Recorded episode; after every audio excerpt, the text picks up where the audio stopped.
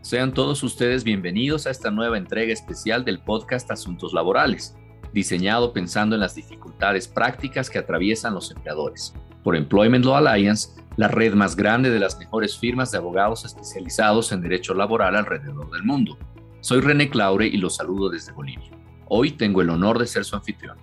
Nuestro propósito es brindarles actualizaciones y discutir sobre tendencias que ocurren en nuestro mundo y afectan directamente al empleo.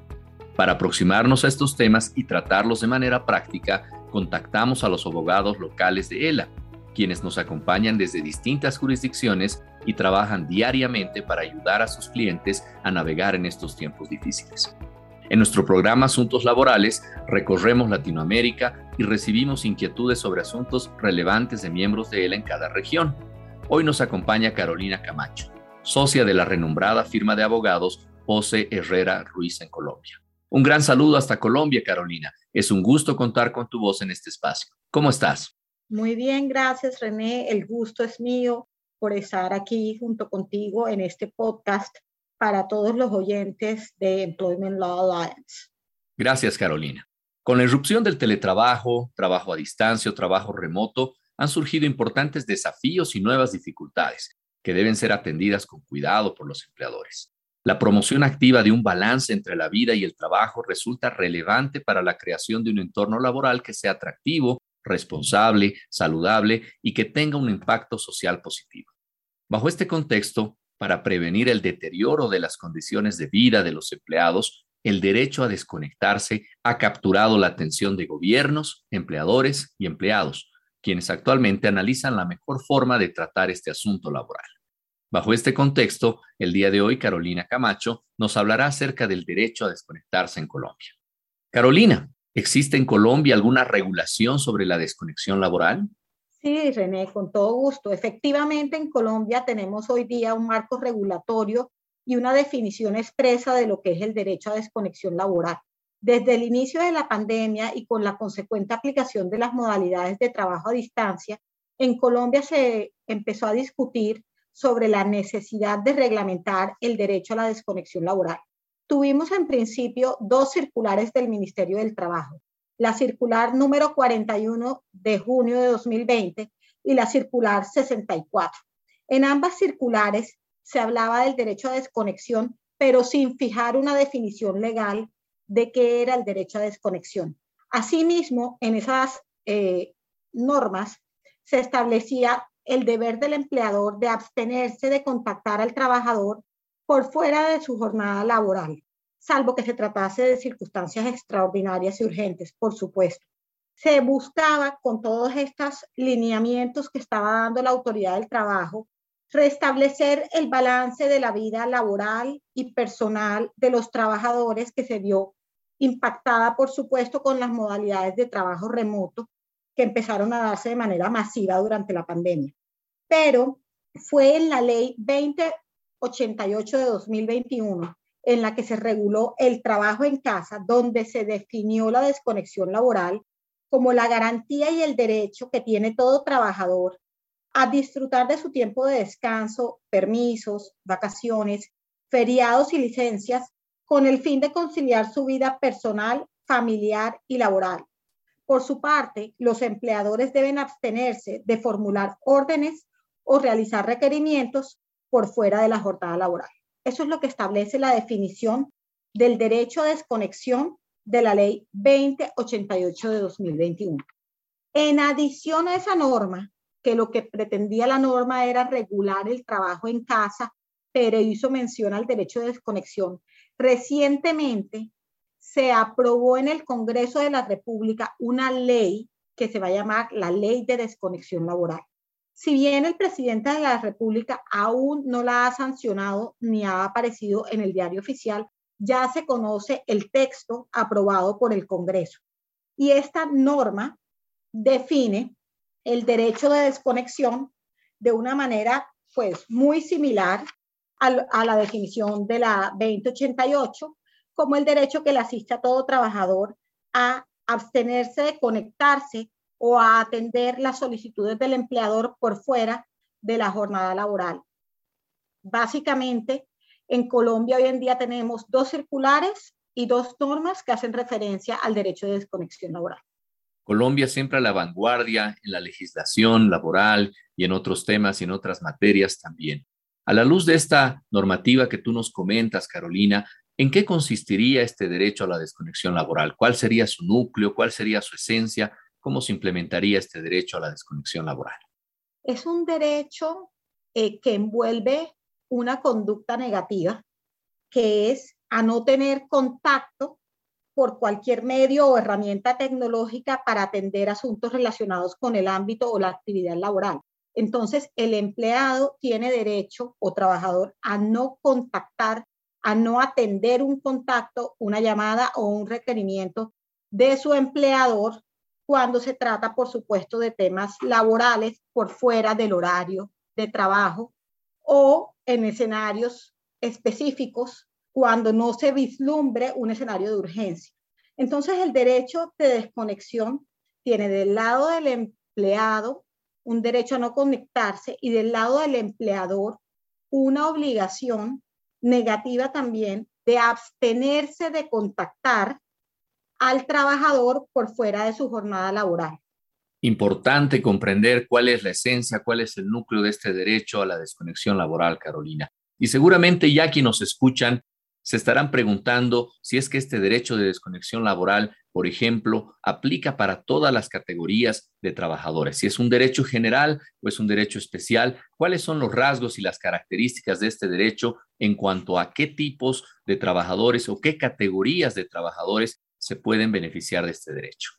Bueno, esa es una excelente pregunta porque, por supuesto, no todas las categorías de trabajadores eh, son iguales y eso implica que de cara al ejercicio de este derecho haya diferencias sustanciales.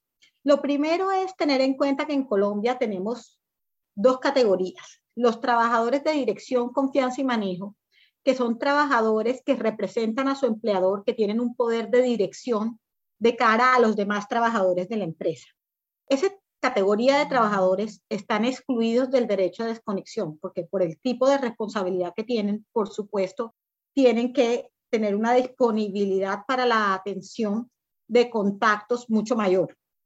Igualmente, la misma norma eh, establece que no solamente en función de la categoría del trabajador, eh, como de dirección o confianza u ordinario, porque tenemos las dos categorías, los ordinarios son los que no ostentan un poder de representación del empleador de cara a los demás trabajadores y no tienen una jerarquía eh, alta dentro de la organización y por lo tanto son trabajadores que uno llamaría de nivel operativo. En ese rango de trabajadores, el derecho de desconexión laboral aplicaría de manera estricta, por decirlo de alguna manera. Es decir, tienen derecho y la abstención de tener el contacto pueden hacerla efectiva en cualquier circunstancia, con excepción de emergencias. Y aquí quiero hacer la salvedad, porque independientemente de la categoría del trabajador, en una situación de fuerza mayor, caso fortuito, hay un deber de colaboración y de lealtad del trabajador que implica que el trabajador deberá atender ese llamado de ese empleador en esas circunstancias. Entonces, si bien en principio hay una diferencia de cara a los trabajadores de dirección, confianza y manejo y los trabajadores regulares o ordinarios, en escenarios de fuerza mayor o caso fortuito, todos los trabajadores están obligados el contacto, a atender el contacto, mejor dicho. Adicionalmente, están excluidos los trabajadores que por razón de su función es indispensable que haya una disponibilidad. Imaginémonos los miembros de la fuerza pública. Imaginémonos que un policía diga, no, estoy en mi día de descanso y esté ocurriendo una toma o un acto de terrorismo. Eh, eso no podría darse. Como es la fuerza pública, va a tener que atender. Eh, hay un punto muy importante. Este derecho de desconexión aplica para servidores públicos y para trabajadores privados. Quiere decir que dependiendo de la categoría del tipo de trabajador de cara al Estado o al sector privado, ambos tienen el derecho a desconexión. Muchísimas gracias por la aclaración, Carolina. Qué importante conocer esos detalles en cuanto a la aplicación e implementación práctica del derecho a desconectarse según la categoría o clase de trabajador. Nos has dicho también, Carolina, que mm, este derecho a la desconexión laboral implica o conlleva un aspecto negativo, una abstención para el empleador. ¿Nos podrías decir también qué obligaciones surgen para los empleadores con esta nueva regulación que tenemos en Colombia? Sí, eh, existen unas regulaciones o unas obligaciones, perdón, en relación con el establecimiento de una política interna de desconexión laboral. La nueva ley de desconexión laboral va a obligar a las empresas a tener una política específica que se llame política de desconexión laboral, en la cual se deben abordar tres aspectos. El primero es la forma en que el empleador va a garantizar el derecho a desconexión y los lineamientos frente al uso de las tecnologías de la información y las comunicaciones. Los límites frente al envío de correos electrónicos, el horario en el que los mandas, los mensajes que se incluyen hoy en día, que son muy comunes en los emails, en el que dice, eh, este correo electrónico no se espera que sea atendido por fuera del horario laboral, etcétera. Todo ese tipo de, de límites y de procedimientos de cara a asegurar el ejercicio de la vida familiar y personal del trabajador. También debe establecerse y abordarse en la política un procedimiento interno para que los trabajadores puedan presentar quejas frente a la vulneración del derecho a desconexión laboral. Es decir, que si un trabajador considera que está siendo víctima o que es testigo de una eh, situación en la cual se está vulnerando el derecho a desconexión laboral, ese trabajador va a poder activar un procedimiento interno dentro de su empleador para que se investigue esa conducta. Y también deberá abordarse en la misma política un procedimiento en, la que, en el cual se establezcan los mecanismos de solución, verificación, investigación de esas quejas frente a la vulneración del derecho a desconexión así como el procedimiento para verificar el cese de la conducta de vulneración. Entonces, la principal obligación, y es una obligación bastante formal, es el establecimiento de la política con esos tres alcances que acabo de mencionar. Atentos entonces los empleadores ahí en Colombia. Una nueva obligación que tiene que ser cumplida estrictamente y cabalmente. Pero Carolina, el problema del derecho no, no es generalmente solamente la norma, no es solamente la palabra, el establecimiento de la obligación, sino que el centro del derecho gira en torno a su cumplimiento, a su ejecución forzosa. ¿Cómo se ejecutará forzosamente esta política? ¿Cuáles serán las consecuencias si un empleador no cumple con garantizar la desconexión laboral? Bueno, las consecuencias pueden ser de diversa índole. Lo primero es que una conducta de vulneración del derecho a desconexión va a poder constituir una conducta de acoso laboral y así lo prevé la norma eh, de desconexión. Por supuesto, si la vulneración es persistente y reiterada. Eh, en esos escenarios se activarían los mecanismos propios de un escenario de acoso laboral. Adicionalmente, el empleado, por supuesto, podrá eh, denunciar ante la autoridad del trabajo, ante el Ministerio del Trabajo, que está siendo víctima de la vulneración de su derecho a desconexión y podrá el Ministerio del Trabajo activar un procedimiento de investigación y sancionatorio contra la compañía que podrá finalizar con la imposición básicamente de multas para la compañía y la regla general o el principio general de las multas del Ministerio del Trabajo van entre uno salario mínimo y cinco mil salarios mínimos, que para que tengan una noción es alrededor de un millón cien mil dólares. Entonces son multas que pueden ser cuantiosas. Obviamente, eh, para escenarios graves es que uno miraría eh, montos importantes de multas. Eh, adicionalmente, un trabajador cuyo derecho de desconexión se ve vulnerado y deriva ello en un accidente o enfermedad laboral, podrá reclamar culpa patronal, culpa de su empleador en el origen de su enfermedad, para reclamar perjuicios materiales y morales derivados de la enfermedad o accidente o discapacidad o padecimiento que ha sufrido con ocasión de la circunstancia. Esa puede ser otra posible consecuencia. Vemos también la posibilidad de que los empleados activen un despido indirecto, aleguen que el incumplimiento del empleador del derecho de desconexión implica un incumplimiento del contrato de trabajo y por lo tanto les da la facultad de terminar el contrato cobrando la indemnización por despido injusto, puesto que está motivado en un incumplimiento del empleador el retiro del trabajador. perdón, un incumplimiento del empleador del retiro del empleador, exactamente. Entonces, eh, son, son diversas las consecuencias. Eh, esperemos a ver cómo en la práctica se, van a, perfilar estos temas.